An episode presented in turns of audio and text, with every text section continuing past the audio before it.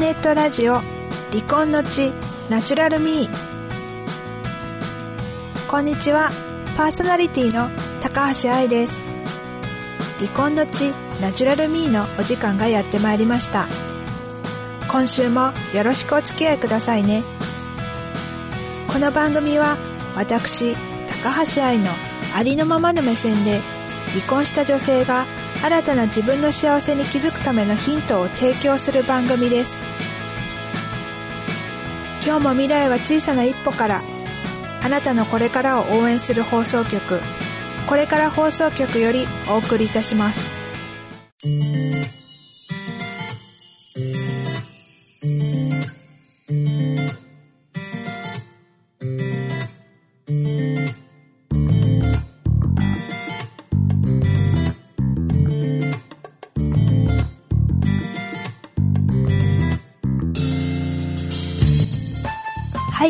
改めまして、パーソナリティの高橋愛です。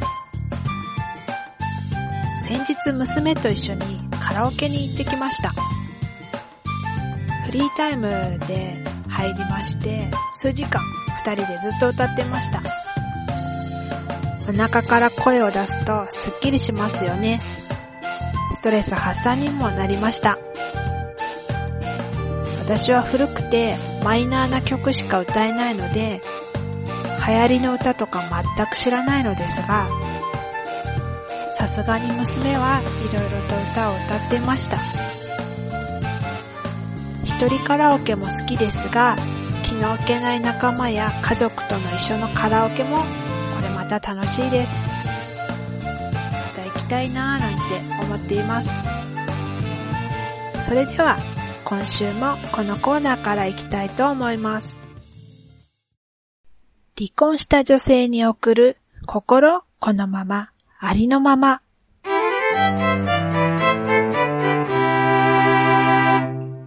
このコーナーは私が憧れている、または尊敬している方や感銘を受けた本の紹介、リスナーからの悩み、困りごとにお答えするなどを通じて離婚した女性が離婚後の人生を豊かにしていくためにはどんなことが必要かというヒントを伝えていくコーナーです。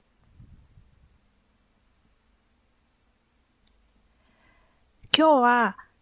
自分に自信をつけたいあなたが手放すべきこと3つということについてお話ししていきたいと思います。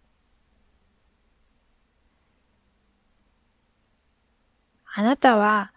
自分に自信を持ちたいと思っていないでしょうか？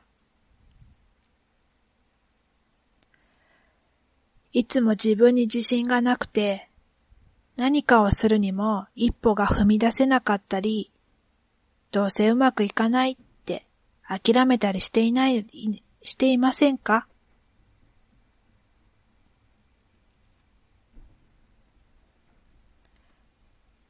なぜあなたが自分に自信を持てないのか。それは、あなたが完璧主義だからではないでしょうか。常に100点を目指し、100点以外の点数はすべて0点に等しいと思っていませんか？そして、できたことよりできなかったこと、うまくいかなかったことに目を向けていないでしょうか？できなかったことばかりに目を向けていると、自分にダメ出ししかしません。それで自信はつくでしょうか？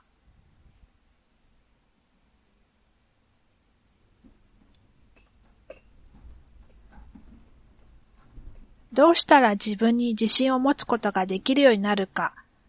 それは三つのことを手放すことです。その三つとは、完璧主義、できないところに目を向ける、他人と比べる、この三つです。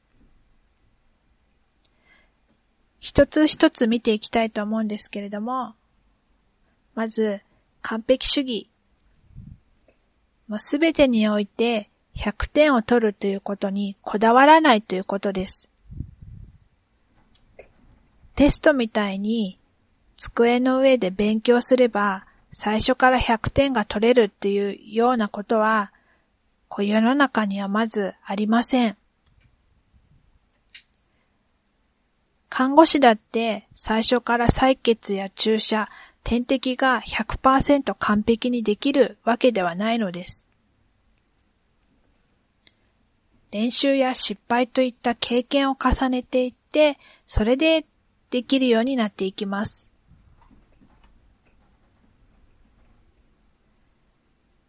最初は自分にとって20点でもいいのです。その次に30点、35点と進歩すればいいのです。最初からパーフェクトである必要はどこにもありません。だから完璧主義は一旦手放しましょう。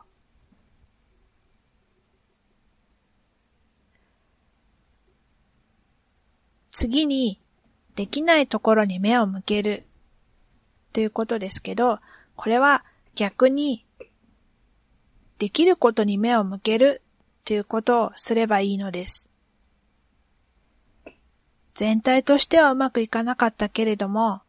その中でもできたこと、うまくいったことに目を向けるようにします。これは、えっ、ー、と、先週、先々週も話したと思うんですけど、できな、できたこと、うまくいったことに、こう目を向けるようにする練習をしていけばいいのです。ここはできなかったけど、でも、あそこはできたよね。あそこはうまくいったよね。っていうようなことを探す練習をしていくことがまず大事です。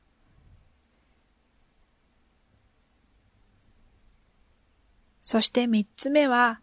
他人と比べるっていうことをやめるです。あの人と比べて自分はここが足りないからダメとか、この人より私はここが優秀だからいいとか、誰かを基準にして自分を評価することは自信につながりません。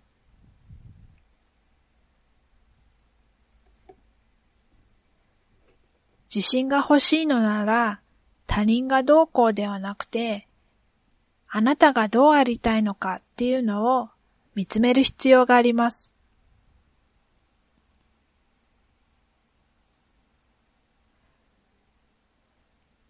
自分に自信を持つということは、自分がどうありたいのかを知って、その自分を肯定することだと、私は思っています。こんな自分はダメ。ではなくて、こんな自分でいい。と思えてこそ自分に自信が持てるようになるのではないでしょうか。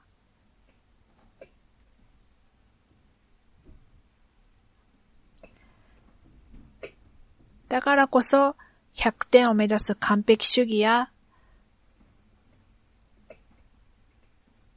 できないことに目を向けるのではなくて、できたことに目を向ける。そして他人と自分を比べない。この三つが大事になるんだと私は思います。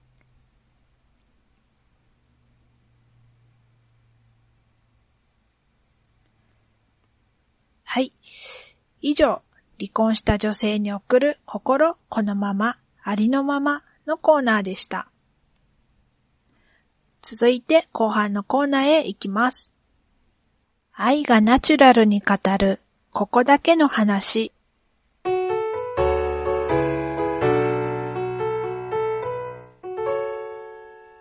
このコーナーは、私がナース時代に体験したびっくりエピソード、面白いエピソード、ナースが使う用語について、また、ナースあるあるなどを語ります。その他、リスナーからの愛にこんなことについて語ってほしいというリクエストも受け付けています。今日は傷の治り方について実験してみた。というお話です。私はですね、この前、アルバイトの面接に行った時に、パンプスのストラップで両足に靴ずれを起こしてしまいました。足がむくんでですね、ストラップに足を圧迫されて、それで靴ずれができてしまいました。で右足の方は薄皮がめくれていましたが、特にこう、浸出液もなくて、こう乾いた傷でした。左足の方は薄皮がめくれて少し湿った感じの傷になっていました。左側の方が若干傷が深め、まあ浅い傷なんですけど、それも左右で比べると左の方がちょっと深めの傷になっていました。で、二日くらいで両方ともかさぶたになったんですけれども、左足の方の傷は少し大きめ、まあ5ミリぐらいですかね、のかさぶ、まあ、右足に比べたら5ミリぐらい大きいかさぶたになりました。で、私は最近ですね、傷、年のせいなのか、傷ができると、治りも時間かかるし、傷跡も残っちゃうし、まあ、傷、あ、まあ、あちこち傷跡だらけになってる体なんですけど、まあ、今更なんですけど、でもやっぱり傷跡はなるだけ残したくないなぁと思っています。そこでですね、あの、この靴ずれを使って傷跡の実験をしてみることにしました。右足のかさぶたはそのままにして、左足のかさぶたを一旦剥がしてですね、えー、流水道水できれいに洗い流した後、そっちの左足の方は医療用のフィルムで傷を保護ししてみたんですね。まあ、なぜかっていうと、今の医療では傷は感染がなければ湿潤、湿潤環境に置いた方が綺麗に傷が治ると言われているからです。だから右と左の傷を比べてどうなるのかなっていうのをちょっと傷の残り方にこう左右差が出るのかっていうことをちょっと実験してみたくなってやってみました。ただ傷の大きさや深さがこう違うので、で、左足の方は、あの、かさぶたを一旦剥がしてからやってるので、まあ、完全な比較っていうのはできないんですけれども、まあ、ちょっとやってみたら面白いかなと思って、やってみました。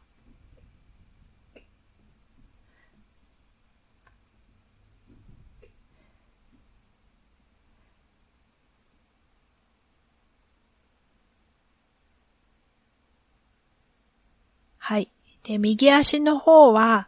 だんだんとかさぶたが小さくなっていきました。一方の左足の方は、少し浸出液が出てきて、フィルムの上から傷を触ると、こう、ブヨブヨとした柔らかい感触がありました。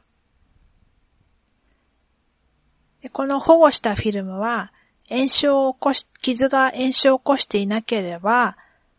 えー、3日ほどそのまま放置しておきます。で、右足の方は実験を始めてから3日目くらいにはもうかさぶたもだいぶ取れてきてたんですけれども、まあ、かさぶたの跡が割とはっきりと残っていて、こう、うっすら、うっすらでもないな。割とこう、傷が、傷跡というものがはっきり残っています。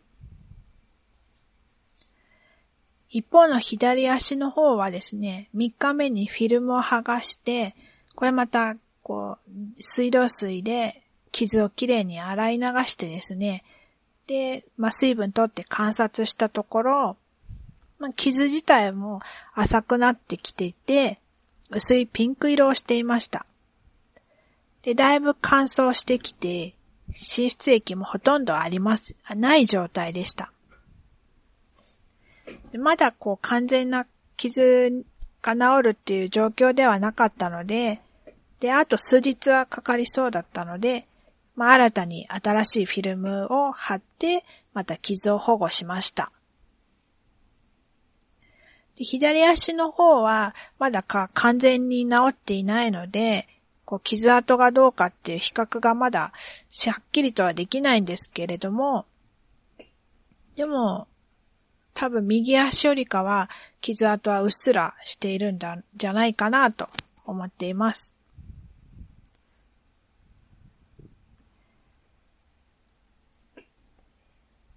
はい。なんかそんなつまら、つま、つまらない、私にとってはこう、比較するのは楽しい実験なんですけど、まあ他の人にしたら、まあそんなしょうもないことやってっていう感じかもしれませんが、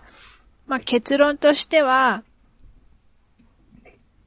あの、まあ私、かさぶたはすぐできると剥がしたくなってしまう性分なので、あの、傷はフィルムで保護した方が私は剥がさなくていいかなと思いました。で、乾いた靴ずれの傷だったら、バンドエイドみたいな、そういうもので保護すれば十分、あの、いけるので、はい、保護で十分です。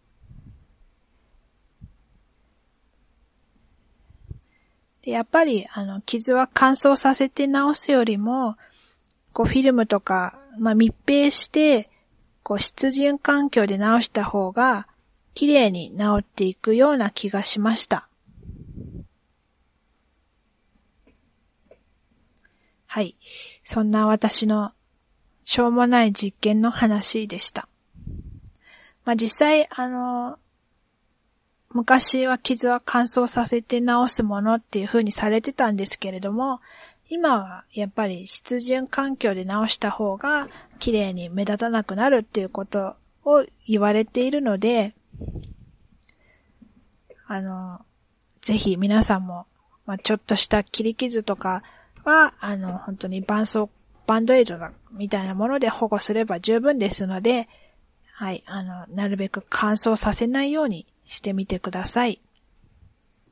はい、しょうもない私の実験話でした。それでは、エンディングの方へ行きたいと思います。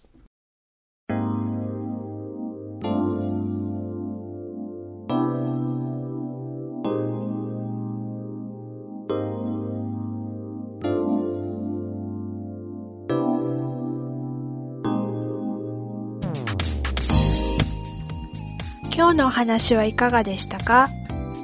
ご感想をお待ちしております。最近ですね、コラムやラジオの台本などを、えー、文章で作成するときは Windows のパソコンを使っています。キーボードの位置が今一つ感覚がつかめなくて、タイピングしてても誤変換ばかりしています。なんかエンターキーを押しているつもりが鍵括弧のキーだったり、バックスペースキーを押しているつもりが、こう、日本の円マークだったりしています。それを毎回毎回同じことを繰り返しているので、なんか間違える自分にすごくイラッとしてしまいます。またこのキーを押してるんかい私、みたいな。もうなんかこれはもう練習して慣れるしかないのかなと思いますが、どうもやっぱりキーボードの配列が私の指とはあんまり相性が良くないのかななんて思ったりもします。まあ練習して慣れるしかないですよね。はい。そろそろお別れのお時間がやってまいりました。来週もまたお話を聞いていただけるととっても嬉しいです。それでは今日もお付き合いくださりありがとうございました。あなたの毎日に小さなハッピーがたくさんありますように。